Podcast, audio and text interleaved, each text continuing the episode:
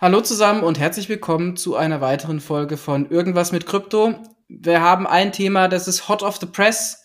Es kam gerade ein Referentenentwurf dazu nämlich raus und das ist das Thema Kryptoaktien, also Aktien, die als Token auf einer Blockchain begeben werden können. Und dazu haben wir natürlich eine der kompetentesten Anwälte Deutschlands hier im Call. Das müssen wir nutzen. Äh, Johannes, Stage is yours. Weih uns ein. Was ist die Kryptoaktie?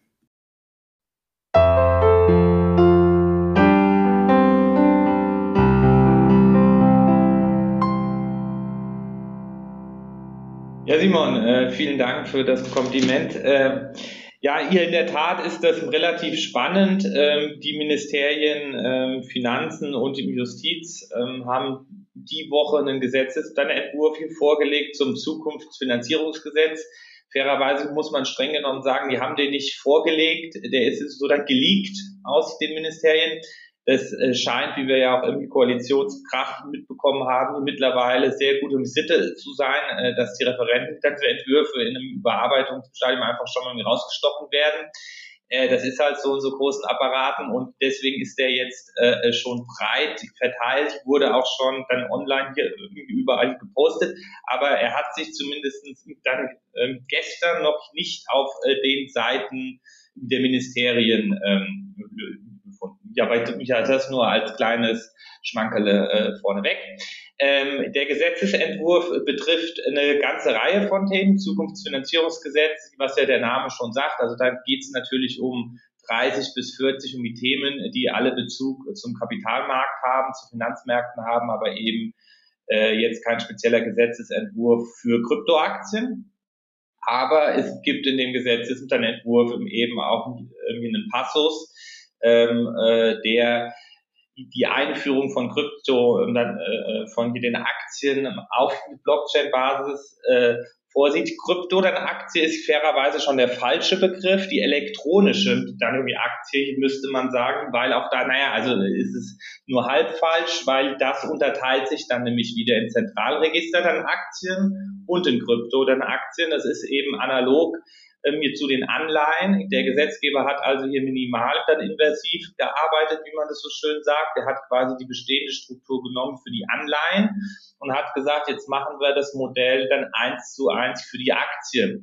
Ähm, und das äh, bedingt eben nur ein paar dann Änderungen so in, in, ähm, in, in, dem Aktiengesetz und auch in dem Gesetz für elektronische Wertpapiere. Das heißt, da werden einfach drei, vier neue Paragraphen jetzt eingeführt und ähm, ansonsten bleibt ziemlich viel gleich. Also es gibt weiter Kryptowertpapierregister, es gibt weiter Zentralregister, die von hier den Depotbanken oder von einem Zentralverwahrer geführt werden, die dürfen. Also ähm, soweit äh, gar nicht so spektakulär. Es ist auch das Gleiche wie bei den Anleihen, dass man eben die neuen Wertpapiere jetzt als Kryptoaktie oder Zentralregister dann Aktie begeben kann oder dass man eben bestehende Wertpapiere, bestehende dann Aktien dadurch ersetzen kann. Ähm, eine Besonderheit rechtlich, es gibt ja Namensnennung-Aktien, da steht der Berechtigte in irgendeiner Form drauf und so die Inhaber dann Aktien. Ähm, da ist eben derjenige berechtigt, der die Aktie jetzt vereinfacht gesprochen besitzt, also in Händen hält oder in einem dann Depotsystem, die ihm eben dort zugewiesen dann ist. Ähm, der Gesetzgeber sagt nur namens deine Aktien dürfen äh, sowohl im Kryptowertpapierregister wie im Zentralregister geführt werden. Für die Inhaber an Aktien ähm, gibt es eben nur die Möglichkeit im zentralen Register. Das ist eine Einschränkung, die ist schön oder nicht schön. Ich kann vielleicht noch kurz sagen, und dann würde ich aber auch schon wieder an, an euch übergeben, wie der Gesetzgeber das begründet. Es ist äh, so, dass weltweit gibt es fast nur dann Namenspapiere. Die Inhaber dann Aktien ist ein, ein Konstrukt, was es hauptsächlich in Deutschland gibt. Und ähm, die wird im Ausland sehr kritisiert, weil man eben sagt, ähm, da sei es schwieriger, dann in KYC-Prozessen den wirtschaftlichen Berechtigten rauszufinden, weil eben derjenige, der die Aktien hat, daraus das im Recht geltend machen kann. Stimmt aber im bisherigen System so nicht, weil durch die Depotstrukturen, die es gibt, natürlich auch der Inhaber immer so dann äh, als wirtschaftlicher Berechtigter dann diese ähm, quasi dann identifiziert wird und es äh, dieses Problem nicht gibt. Jetzt wird aber vermutet seitens des Gesetzgebers, dann Simon, da könntest dann du vielleicht gleich nochmal was dazu sagen, weil du dich natürlich auch mit Kryptowertpapierregistern sehr gut auskennst, ähm, dass wenn man es jetzt zulassen würde, so die Inhaber deiner Aktie in einem Kryptowertpapierregister zu führen und da den Eigentumsübergang so zu machen, dass nur dann Token hin und her bewegt werden, woraufhin das dann Register nachgezogen wird, dass ich, dass ich dann nicht jedes Mal den wirtschaftlichen Berechtigten prüfen kann, weil ich theoretisch die Inhaber deiner Aktie und den Token, der dafür steht, einfach in eine Wallet schiebe. Das muss im Register nachgezogen werden und dann weiß ich nicht mehr, wer die Inhaber deiner Aktie hat, weil im Register eventuell äh, dann hier nur auf die Wallet verwiesen nee, wird, beziehungsweise nicht mehr überprüft wird, ist die Person KYC. Ja. Das ist quasi die Begründung für die Einschränkung, die, die so der Gesetzgeber vormacht. Äh, nee, vielen Dank, genau, Johannes. Simon, also ich glaube, das hilft ja schon mal enorm einfach jetzt zu der Einordnung bezüglich dieses Übertrags, auch da, wenn ich es jetzt komplett richtig verstanden habe. Also beim Register ist es so, dass es ja Teilnehmer des Registers gibt und diese Teilnehmer des Registers müssen KYC werden. Und Teilnehmer des Registers wird auch eine Wallet oder mehrere Wallets potenziell, aber mindestens eine Wallet zugeordnet. Das heißt, umgekehrt kann ich einer Wallet eine Person, juristischer natürlich, zuordnen. Und ich kann auch als Registerführer eigentlich nur an jemanden übertragen, der eben Teilnehmer des Registers ist. Insofern, wenn das an eine Wallet übertragen wird, weiß ich auch, wer Inhaber des Wertpapiers wird. So wird das auch bei den bisherigen Wertpapieren, Schuldtiteln auf dem Register gehandhabt. Und damit wüsste ich im Register auch, wer eben Inhaber dieses Inhaberpapiers ist. Auch die Schuldtitel sind ja Bearer Instruments. Insofern ist das Argument aus meiner Sicht Quatsch. Ja, ich vermute, dass das von irgendwem, hab ja mal bei unterschiedlichen Firmen gearbeitet, da so reinlobbyiert wurde, ehrlich gesagt. Ja, äh, ohne dass ich das jetzt nachweisen kann. Aber gerade das Register, das Kryptowertpapierregister eignet sich hervorragend aus meiner Sicht für diese Art des Papiers, weil eben genau eine, also ein Inhaber jederzeit festgestellt werden kann, weil er eben Teilnehmer des Registers sein muss. Oder habe ich was verwechselt, Johannes? Wie siehst du das?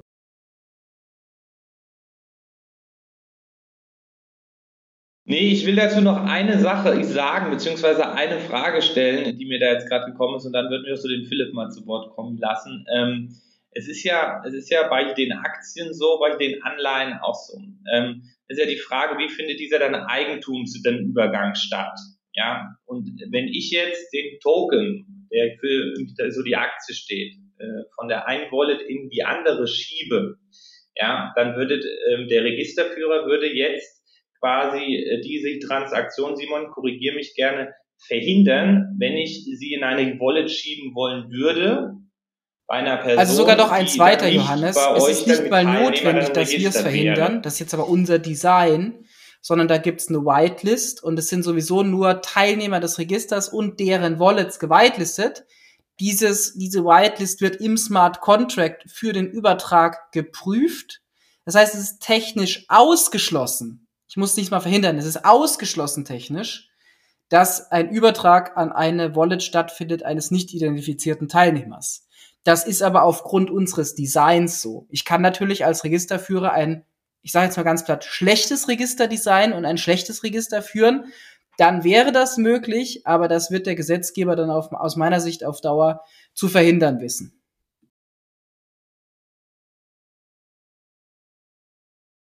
Ja, genau, das ist nämlich, das ist nämlich die Frage. Es wäre aktuell nach meinem Verständnis nämlich bei hier so den Inhaber hier dann Aktien schon möglich, nur möglich, ja, äh, dass man sagt, ich schiebe die in eine Wallet und das Register trägt einfach nur diesen den Übertrag der Wallet in irgendeiner Art und Weise nach, dann ohne denjenigen, der den Token bekommt. Ja, äh, möglich technisch. In irgendeiner Art nicht zu KYC. Also das ist das wäre rechtlich, wäre das, wäre das denkbar. Also aus meiner Sicht ist es technisch halt, möglich. Das, das ich glaube, dass sich damit automatisch der Registerführer in eine Pflichtverletzung begeben würde.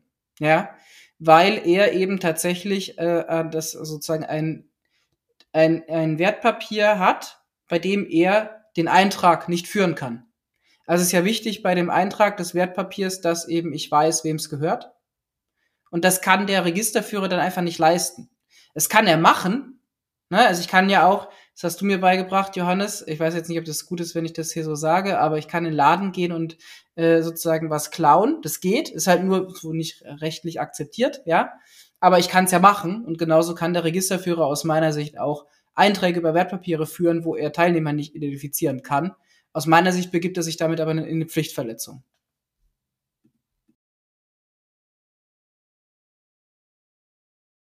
Ja, das müsste man in der Tat, das ist in der Tat eine spannende Frage, ob das automatisch schon eine Pflichtverletzung wäre, wenn der Registerführer nur den Eigentumswert, den Übergang, der rein privatrechtlich passiert, also eine Privatperson überträgt von einer anderen Privatperson Wertpapier, äh, wenn er den nur nachvollzieht im Register, ob er sich damit schon in einer Pflichtverletzung hingibt, ist spannend. Das äh, kann man, glaube ich, so ganz ohne weiteres nicht sagen. So, jetzt haben wir aber genug gefachsimpelt. Philipp, äh, jetzt gehen wir mal wieder zurück auf die Ebene oben drüber. Was ist denn hier deine Meinung? Ich meine, du wirst es wahrscheinlich begrüßen mit der Krypto dann Aktie, äh, beziehungsweise Zentralregister dann Aktie. Du wirst da wahrscheinlich, äh, also, mal, du, das ist ganz vielschichtig. Weißt du, auf der einen Seite ist es äh, logisch, dass es so kommen musste. Äh, der, der deutsche Staat hat ja ganz gut vorgelegt damals, Geld mit den Krypto-Verwahrregeln, dann die Schuldverschreibungen, dann einige Jahre später eben jetzt die Aktie. Was kommt als nächstes? Logischerweise die KG und die GmbH-Anteile in, weiß ich nicht, drei Jahren, vier Jahren fünf Jahren und so weiter. Also das ist schon wirklich toll. Ähm, es wirkt wie eine strategische Roadmap seitens des Staates. Glaube ich aber gar nicht, dass es das ist, sondern das ist eigentlich eher so ein bisschen einfach mal so als nächstes äh, logisch auf die Agenda gesetzt, aber, aber trotzdem gut gemacht, ja. Ich möchte es nicht kritisieren. Ähm, auch toll, dass da das, das Finanzministerium und das Justizministerium ähm, äh, teilweise auch über die eigenen Schatten äh, gesprungen ist, äh, was man so hört, um solche Dinge zu ermöglichen. Das finde ich wirklich alles total äh, super. Und was ich auch super finde, ist, dass alles, was wir uns erträumt hatten damals vor vier, fünf Jahren, ja, also äh, digitale Wertpapiere, wir haben damals auch über Hyperledger gesprochen, über R3 und so weiter, das ist jetzt tatsächlich alles möglich. Ähm, die Schweizer haben es schon früher ermöglicht, ähm, da wird es auch teilweise eingesetzt. Die Liechtenstein haben es auch schon ermöglicht, da wird es nicht eingesetzt. Und äh, jetzt äh, wird es in Deutschland ermöglicht und äh, das finde ich wirklich klasse wir haben ja auch gesehen jetzt, dass quasi so langsam das ganze Thema anfängt, einen gewissen Hype zu erzeugen. Wir sehen so langsam, dass zunehmend viele Banken sich mit dem Thema beschäftigen, Beratern, Kanzleien natürlich auch. Und das, obwohl ja die Aktie eben noch nicht tokenisiert ist. Ja. Das heißt, wir, wir sehen jetzt schon eine signifikante Dynamik nur für Schuldverschreibungen und für Funds. Und äh, jetzt kommt quasi die Aktie noch oben drauf. Also das werden grandiose Jahre werden äh, ab jetzt, wenn eben zunehmend mehr sich ähm, hier in, der, in diesem ganzen Umfeld bewegt mit all den unterschiedlichen Domänen, die sich da ergeben. Finde ich klasse. Vielleicht einfach für den Zuhörer nochmal erklärt, warum hat denn der Staat begonnen mit Schuldverschreibungen und eben später erst Aktien? Wenn ich das richtig verstanden habe, dann sind Schuldverschreibungen einfach unkomplizierter, weil Aktien eben auch Rechte erzeugen. Ja, zum Beispiel das Recht auf Dividende, das Recht bei einer Hauptversammlung mitzuwirken und so weiter. Das kann man, ähm, haben Schuldverschreibungen so nicht. So habe ich zumindest verstanden. Ich hoffe, ich sage jetzt nichts Falsches. Und deswegen hat der Staat folgerichtig mit den Schuldverschreibungen begonnen und hat jetzt eben die Jahre geschaut, ob es alles klappt und ob es funktioniert, ob es angenommen wird. Und jetzt kommt quasi die Schippe obendrauf. Das sind quasi ebenfalls wiederum tokenisierte Rechte, aber eben dann mit der Komplexität, die eben eine Aktie hat. Ähm, Hauptversammlungsmitbestimmung, äh, Dividendenrecht und so weiter und so fort. Also ich finde das wirklich klasse und äh, ich bin genauso aufgeregt wie ihr. Vor allem wie du, Johannes.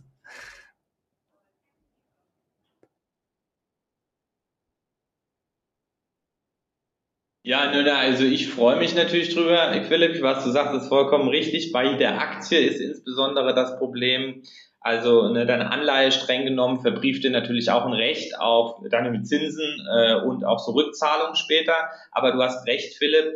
Ähm, bei der Aktie ist die Besonderheit, diese deine Eigentums- und Rechte, die natürlich damit einhergehen. Ähm, das heißt, du kannst natürlich irgendwie mitbestimmen, ich sage es jetzt mal sehr unjuristisch, was in der Gesellschaft so passiert.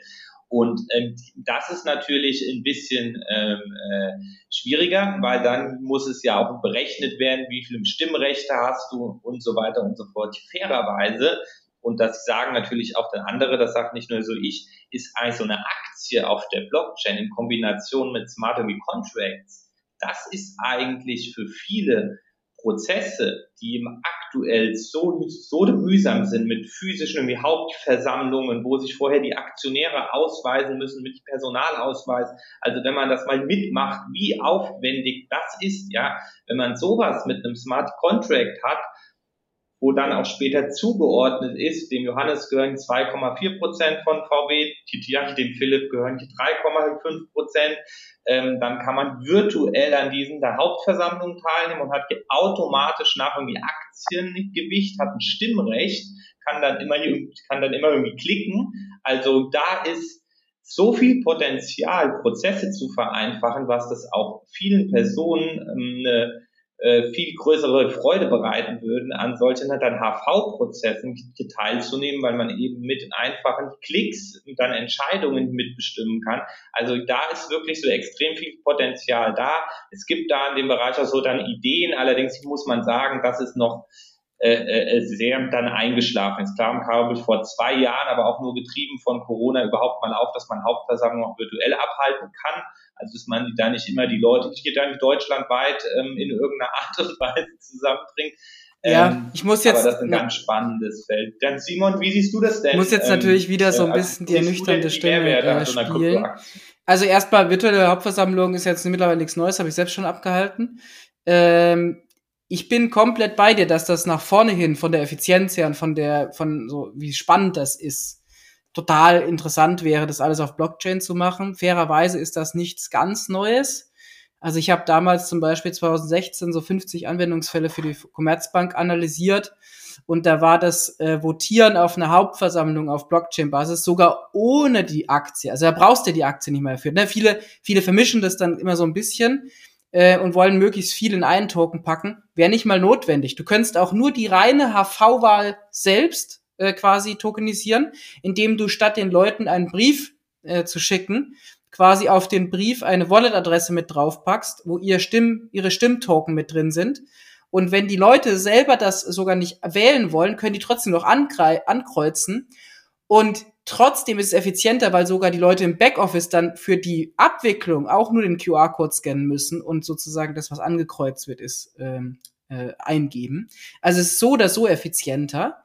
Aber, und jetzt kommt leider eben die Ernüchterung, das ist halt schon etwas, das habe hab ich mir halt im Detail wirklich damals mit dem entsprechenden Bereichsleiter für diese äh, Abwicklung, äh, Abwicklungsthemen, ja, äh, angeguckt. Und da ist halt der Punkt, wie immer, äh, warum haben wir eine Ex äh, Erwartung eines exponentiellen Wachstums in dem Bereich? Ne? Wir gehen ja immer von dieser S-Kurve aus, dass am Anfang es sehr langsam geht und hinten raus macht's Boom. Warum kommt es erst hinten raus und warum erst spät und dauert so langsam? Weil die richtig geilen Effekte von der Technologie halt erst sich dann ergeben, wenn auch alles auf der Technologie liegt. Ja, und das wird halt noch Jahre bis vielleicht schlimmstenfalls Jahrzehnte dauern, äh, bis wir halt so weit sind, dass diese ganzen Folgeprozesse auch über den Token abgebildet werden. Aber wenn wir so weit sind, wird es plötzlich sehr, sehr schnell gehen und plötzlich sehr schnell super viel auch darüber äh, abgewickelt werden. Und da ist die Kryptoaktie, ich nenne sie jetzt trotzdem mal so, weil es ein griffiger Begriff ist, ähm, ist die Grundlage und Voraussetzung dafür, definitiv. Und äh, es war damals so, allein in der Commerzbank waren temporär 100 Leute aus HR beschäftigt, nur diese Zettelchen, äh, Stimmzettelchen zu bearbeiten. Ja, also mal als ein Beispiel. Deswegen vom Effekt her wahnsinnig interessant, wahnsinnig äh, äh, gut, aber leider ernüchternd gesagt, es kommt zum Schluss. Also diese Rieseneffekte, die, die kommen jetzt nicht schnell, die kommen nicht übermorgen, weil wenn es die Kryptoaktie dann gibt, können wir automatisch mit wählen. Woran liegt das? Nicht mal an der Regulatorik, sondern an äh, der Prozessintegration. Ja, die Prozesse heute stehen schon und am Beispiel dieser HV-Wahl, Hauptversammlungswahl, was wäre notwendig? Na, ich muss wirklich in die Druckstraße der Briefe reinkommen.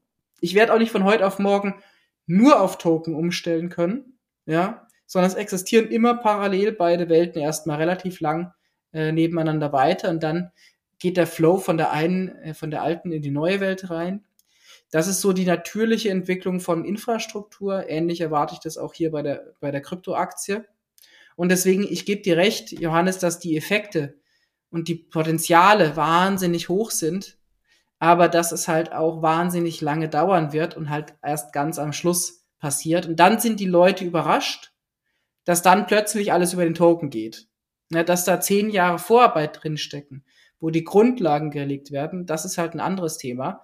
Und wir sind jetzt nicht bei Null. Bei Null waren wir, als wir damals gesagt haben, vor ein paar Jahren, es braucht sowas wie die Aktie. Bei Null waren wir, als das Thema ICO hochgekommen war. Eine Kryptoaktie ist die, äh, ich sag jetzt mal, ähm, saubere Version des damaligen ICOs letztendlich. Ein ICO ist ja quasi ein, ein Public Offering, aber halt auf einer Blockchain als Token. Und ähnlich ist jetzt hier eigentlich eine Kryptoaktie. Das hat, wenn wir jetzt mal gucken, wann hat das ICO-Thema gehypt? 2017. Wir haben jetzt 2023. Es hat also sechs, es ist ja noch nicht mal verabschiedet. Also es wird mindestens sechs Jahre gedauert haben, bis die regulatorisch compliant Version der, des ICO sozusagen äh, überhaupt gestartet ist. Ja. Und bis es sich dann im sehr gerne. Ja, Simon, da lass jetzt mir, mich mal dir ein bisschen widersprechen. Das muss jetzt auch mal sein, weil ich, das halte ich für schon schwierig bis falsch, zumindest bis einen sehr Das lasse ich mir gern vorwerfen, Johannes. Das du reinbringst.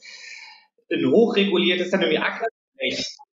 Ja, jetzt lass mich das auch bringen, das Argument, Simon, dann kannst du ja gerne mich dann wieder widerlegen. Also ein hochreguliertes dann irgendwie Aktienrecht mit hunderten von Paragraphen, mit zigtausenden von hier Gerichtsentscheidungen, mit, ähm, mit einer Formstrenge, die es weltweit so kaum gibt, ja, was man da alles nicht machen darf, was man wie richtig machen muss mit einer ganz, ganz dezidierten Rechtsprechung in diesen Bereichen, mit Rechte und Pflichten, mit den Organen, ja, der Aufsichtsrat und so, das weißt du ja auch alles genau, mit einem ICO zu vergleichen, der rechtlich quasi dann gar nichts ist. Ja, nein, nein, sagen, nein, okay, na, ja, jetzt machen wir quasi die ICOs, die es vor sieben Jahren gab, schon im Aktienrecht.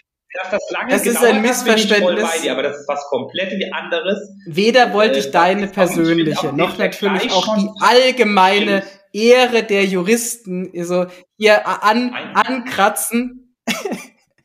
also ich wollte keinen, keinen Juristen jetzt hier Juristen inklusive denen, die im Call anwesend sind. Ähm, nein, also das war nicht so gemeint, dass ich denke, ein ICO ist eine Kryptoaktie oder Kryptoaktie ist ein ICO. Äh, falls das so rübergekommen ist, das sehe ich nicht so. Ähm, ich meine es eher so im Sinne von ICO war Quatsch. Die Idee dahinter war trotzdem nicht schlecht.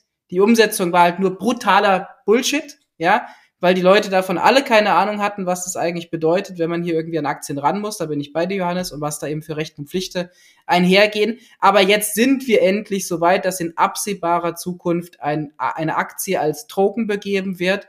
Und ich glaube, das war ursprünglich schon die Idee des ICOs. Ähm, das ICO war ja quasi ein Public Offering. Das heißt, da ging es doch primär um den Wertpapierprospekt. Bei der Aktie ähm, hat es ja noch zunächst mal gar nichts mit einem Wertpapierprospekt zu tun. Na gut, beim ICO kommt das Listing mit dazu, die Veröffentlichung sozusagen oder das öffentliche Angebot, das wäre das Vergleich. Also äh, nicht jede Aktie ist ja gelistet und handelbar sozusagen im Markt. Das ist dann nochmal eine Stufe weiter, da hast du recht. Okay.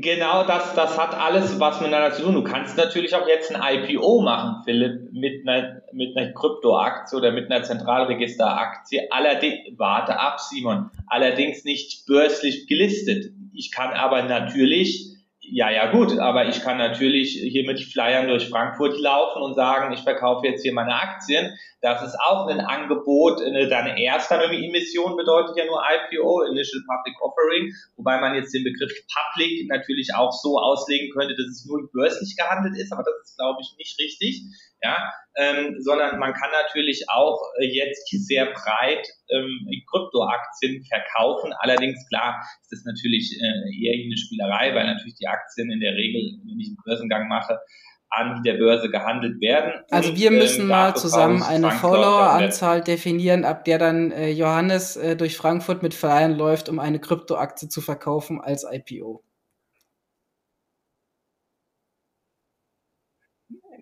Ab 150 brauche ich ein Wertpapierprospekt, Simon. Das kann ich Nein, dir ich meine, ab wie viel Follower du die Aktion bringst, dass du mit Flyern durch Frankfurt rennst, um eine Aktie als IPO zu verkaufen. Ach so. Da, das weiß ich und da müssen wir, glaube ich, aber im Podcast nicht weiter drauf eingehen. Sachen gemacht äh, ja, also, also das können wir, äh, das können wir schon, das können wir schon äh, Äh, das können wir schon machen. Ja, Philipp, aber, aber jetzt nochmal noch mal zurück und auch Simon. Ähm, also ihr seht das, ihr seht das positiv, ihr seid aber jetzt auch nicht äh, ihr hell aufbegeistert. Ähm, wie ich, wie ich hier benehme, man hält das, äh, ja, bin ich bei euch, das hätte alles viel früher kommen können. Insbesondere waren diese ganzen Argumente, man hat ja immer gesagt im Bundesfinanzministerium und im Justizministerium, oh, die Aktie auf die Blockchain müssen wir das ganze Teil, müssen wir das komplette Aktiengesetz verändern. Was machen sie jetzt? Sie verändern was gar nichts.